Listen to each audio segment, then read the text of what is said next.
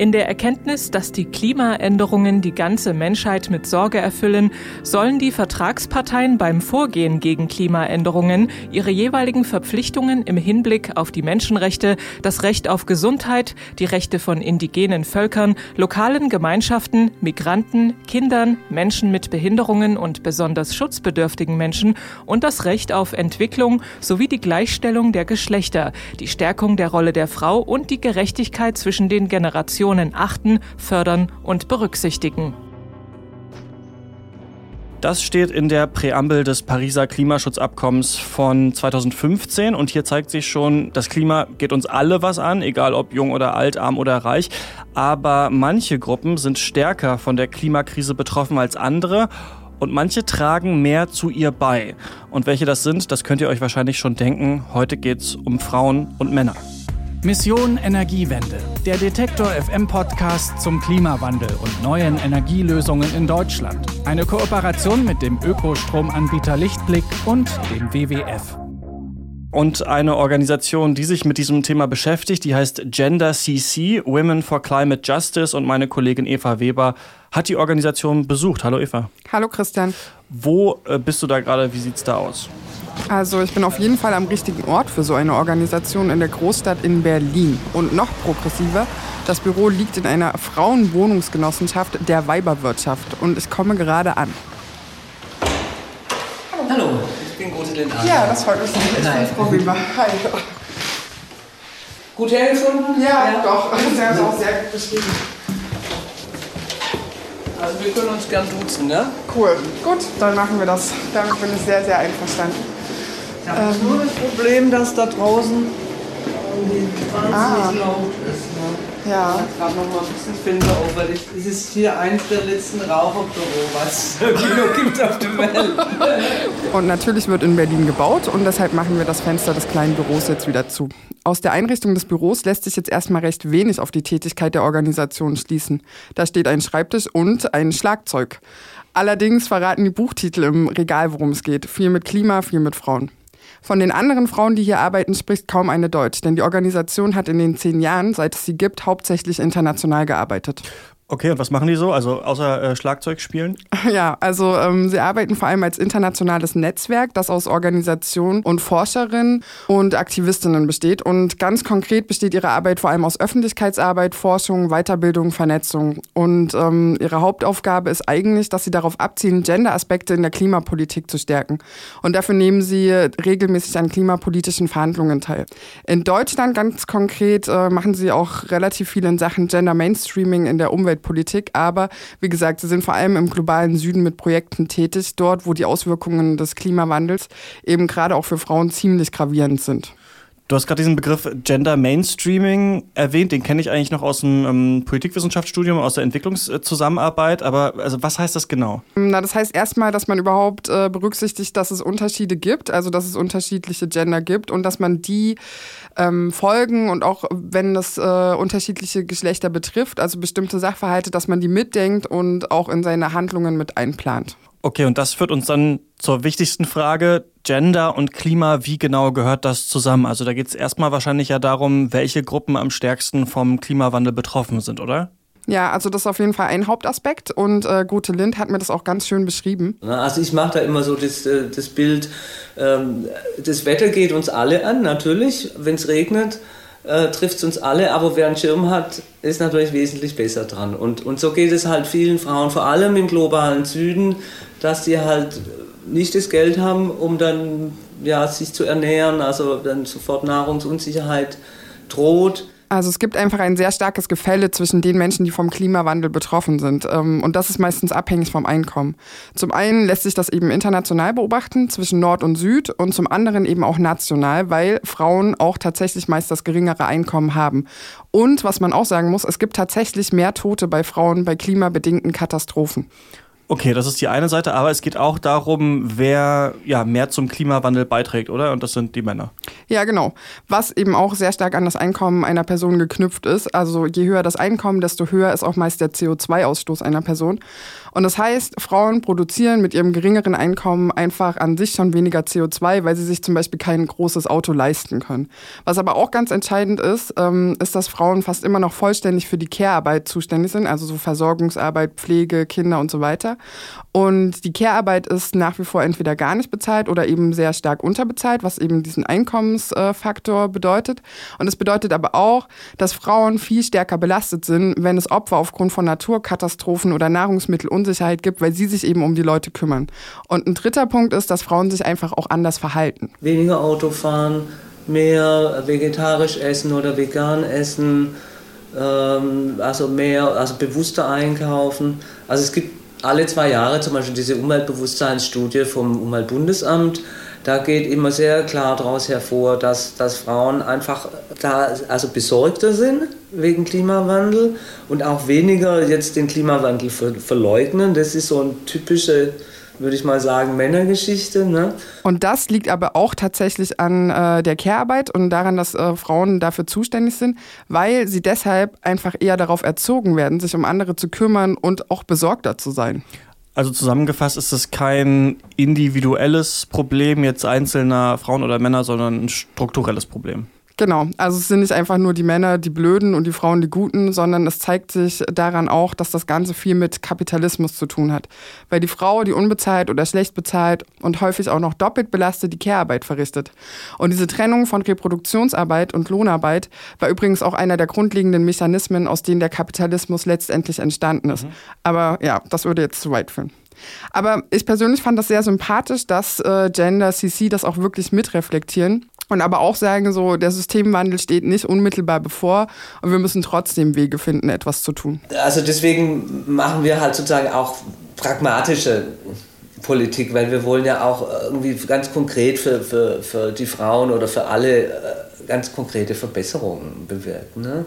Ja. Und wir haben da angefangen, auf internationaler Ebene uns in die Klimaverhandlungen einzumischen und und erstmal ein paar Jahre lang, da haben wir so etwa 2000 angefangen, also es ist schon eine ganze Weile her, dann überhaupt mal so ein Bewusstsein zu schaffen, dass Geschlecht eine, eine relevante Kategorie ist bei der Klimapolitik. Ne? Und Geschlecht als relevante Kategorie hier eben zum einen in dem Sinne, was wir bereits besprochen hatten, also dass Frauen und Männer nicht gleichermaßen am Klimawandel beteiligt oder davon betroffen sind.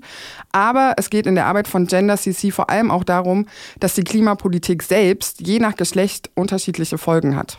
Okay, aber ähm, kannst du da konkreter werden? Also wie, wie kann man sich das genau vorstellen? Genau, also da geht es jetzt tatsächlich vor allem um Gender Mainstreaming in der Klimapolitik und das voranzubringen. Also mm, ein Beispiel wären Energiesteuern. Die treffen Leute mit geringem Einkommen, zum Beispiel ältere, alleinstehende Frauen, natürlich am härtesten, gerade wenn sich die Menschen keine energieeffizienten Geräte leisten können. Und Gender CC plädiert da für mehr Regulierung und auch Effizienzstandards, also dass man schlechte Geräte einfach gar nicht auf den Markt bringt. Das ist zum Beispiel in Japan jetzt schon der Fall und es funktioniert auch ziemlich gut. Aber es gibt auch viel einfachere Beispiele. Also zum Beispiel, ähm, wenn man sich die Tickets für öffentliche Verkehrsmittel anschaut. Heute gilt ein Ticket in Berlin für zwei Stunden, aber nur in eine Richtung. Und Gothe Lind hat mir erzählt, vor 20 Jahren war das noch anders, da konnte man überall hinfahren. Und der Punkt ist, ähm, wenn, wenn wir angucken, was sind die die, die ähm, Muster, die Bewegungsmuster von Frauen in der Stadt oder von den Menschen, sagen wir mal so, die die Care-Arbeit machen, dann sind die viel komplexer. Ja? Also die erwerbstätigen Männer in der Regel, die fahren zur Arbeit und wieder zurück und vielleicht gehen sie dann noch in die Kneipe oder zum Sport oder so.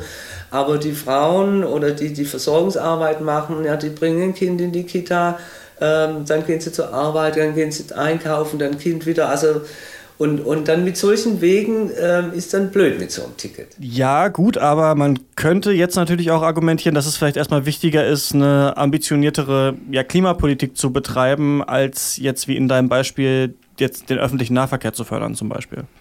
Ja, stimmt. Und äh, tatsächlich wird auch genau das bei klimapolitischen Verhandlungen gemacht. Also da wird immer erstmal gerne über Gender diskutiert, aber sobald es dann um wirklich wichtige Entscheidungen äh, geht, wie beim Pariser Klimaabkommen, da werden dann so Genderpunkte als Verhandlungsmasse preisgegeben. Gothe Lind meinte auch, dass da in den Entwürfen viel mehr an Menschenrechten und Geschlechtergerechtigkeit drin war, als es jetzt tatsächlich ist. Jetzt steht es eben nur noch in der Präambel. Und deswegen ist es einfach sinnvoll, von Anfang an Gendergerechtigkeit in der Klimapolitik mitzudenken. Und was wir zum Beispiel dann kon konkret wollen, ist, ist, dass äh, wenn neue Klimamaßnahmen beschlossen werden, bevor die beschlossen werden, wenn sie überhaupt entwickelt werden, dass man so ein Gender Impact Assessment zum Beispiel macht. Ne? Also das ist auch in der Studie, an der wir beteiligt sind, ist jetzt eine ähm, ein Gender Impact Assessment Methode gerade für Klimapolitik entwickelt worden. Und wie sieht die aus? Also was, wie genau kann man sich das vorstellen? Also ähm, ja, da, da gucke ich natürlich an, was ist geplant an Maßnahmen. Äh, dann versuche ich ein bisschen das Umfeld zu klären, was, was ist die Situation, welche Menschen betrifft das. Und, und wenn, wenn man sagt, es ist relevant, ähm, es betrifft wesentliche Teile der Bevölkerung, ähm, dann kann man an, anhand von so einer Art Kriterienkatalog versucht man einzuschätzen, was sind die, die nicht intendierten Effekte.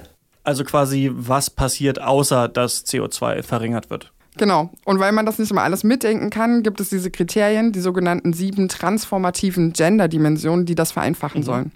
Da geht es unter anderem eben um äh, Care-Arbeit, Einkommen, Infrastruktur, auch Maskulinität als Maßstab, Körper, Gesundheit, Privatsphäre und da sind noch ganz viele andere Sachen dabei. Und damit lassen sich dann eben Effekte von Maßnahmen besser abschätzen. Da wird dann beispielsweise in Workshops eine Maßnahme zusammen mit Experten durchgespielt und überlegt, was das für Folgen hat. Und da kommt dann einfach unheimlich viel auf den Tisch. Allerdings muss man sagen, dass das bisher vor allem auf städtischer und kommunaler Ebene funktioniert. Und jetzt langsam probiert man das auch mehr auf nationaler Ebene zu machen. Und man sieht da auch tatsächlich, dass das Bewusstsein an vielen Stellen schon da ist. Da wurde in den letzten Jahren schon viel bewegt, aber man befindet sich auch da immer noch in einem Lernprozess. Aber ist ja schon mal gut, wenn das Bewusstsein da ist, ähm, wie du jetzt sagst. Aber wenn man darüber jetzt nachdenkt, Gender und Klima zusammen, mhm. das sind ja wahrscheinlich auch Punkte, die gerade äh, von rechten Gruppen zum Beispiel nicht ganz so wohlwollend aufgenommen werden. Also stoßen diese Organisationen da nicht auch immer ja, wieder auf Ablehnung und auf Schwierigkeiten? Ja klar, solche Stimmen gibt es auf jeden Fall. Es ist interessant, dass ja auch, auch das geht ja Hand in Hand ähm, Klimalüge, Genderwahn. Ja? Das sind ja die gleichen Leute. Ne? Also von daher, das ist ja auch für uns eine gewisse Bestätigung, dass es irgendwie zusammenhängt. Ne? Also insofern, man bekommt wohl schon immer wieder den einen oder anderen Shitstorm ab, aber insgesamt hat es in der Mehrheit der Bevölkerung einen sehr klaren Bewusstseinswandel gegeben, dass sowas positiv angenommen wird. Und was die Arbeit in anderen Ländern anbelangt, ist es wohl sehr unterschiedlich. Also prinzipiell ist das Interesse in vielen Ländern recht groß. Zum Beispiel in Mexiko, äh, da läuft das sehr gut, aber das hängt eben auch mit der Politik des jeweiligen Landes zusammen. In Indien zum Beispiel ist die Arbeit wohl sehr schwierig. Und man darf halt nicht vergessen, dass die meisten Staaten sich freiwillig dazu verpflichten, in diese Richtung zu arbeiten. Und das Thema gendergerechte Klimapolitik hat natürlich noch nicht die Riesenpopularität trotz allem. Aber ich finde, dass wir weil, weil ich meine, Umweltorganisationen hat Hunderte, Hunderte. Ja. Ich finde, dass wir ähm, da wirklich effektiv gewesen sind. Also weil, weil ich meine, wir haben jetzt Beschlüsse, wir haben den Gender Action Plan, es gibt ein Aktionsprogramm, äh, das Klimasekretariat hat das Thema sehr stark aufgegriffen. Wir haben jetzt viel über politische Verantwortung gesprochen, aber ähm, ja, was ist eigentlich mit den persönlichen Einstellungen und Verantwortungen? Also was ist da bisher passiert und was gilt es da noch zu tun? Also wie gesagt, äh, es hat sich viel im Bewusstsein gewandelt. Gerade im städtischen Raum ist Geschlechtergleichberechtigung genauso wie Klimapolitik natürlich ein viel größeres Thema als früher und es mhm. spiegelt sich ja auch in der Politik wieder. Aber leider ist es tatsächlich so, dass spätestens, wenn dann das erste Kind da ist, viele wieder in alte Rollenmuster zurückfallen. Und das äh, gilt für alle Aspekte. Insofern muss einfach äh, weiter in der breiten Öffentlichkeit sensibilisiert werden für das Thema. Und man könnte durchaus sagen, dass das dann unser Job ist, eben zu zeigen, was solche Organisationen machen. Spannend, dass du es gerade ansprichst, weil äh, meine Freundin tatsächlich gerade ihre äh, Bachelorarbeit schreibt über dieses Thema, also Re Retraditionalisierung in Paarbeziehungen nach dem ersten Kind. Und wenn man sich da mal so die Zahlen anschaut und ähm, ja, wie dann so traditionelle Rollenbilder irgendwie wieder verstärkt werden, dann ja, ist da tatsächlich gesellschaftlich auch noch einiges ähm, zu tun. Aber wir haben über Klima gesprochen, über Gendergerechtigkeit und Klima und damit hat sich äh, vor allem Eva Weber für uns beschäftigt. Dankeschön. Ich danke dir. Und der Klimawandel oder die Klimakrise, ähm, die wird so schnell nicht weggehen und wir sprechen hier jede Woche drüber. Und wenn ihr da draußen das gut findet, dann gebt uns doch gerne 5 Sterne auf iTunes bzw. Apple Podcasts und schreibt uns gerne Themenvorschläge. Worüber sollen wir mal sprechen? Was sind so kleine Klimasünden, über die niemand redet? Oder kennt ihr jemanden, der schon besonders äh, klimaneutral lebt oder die? Dann schreibt uns eine Mail. Kontakt.detektor.fm ist die Adresse. Ich bin Christian Eichler. Bis nächste Woche. Mission Energiewende. Der Detektor FM Podcast zum Klimawandel und neuen Energielösungen in Deutschland. Eine Kooperation mit dem Ökostromanbieter Lichtblick und dem WWF. life.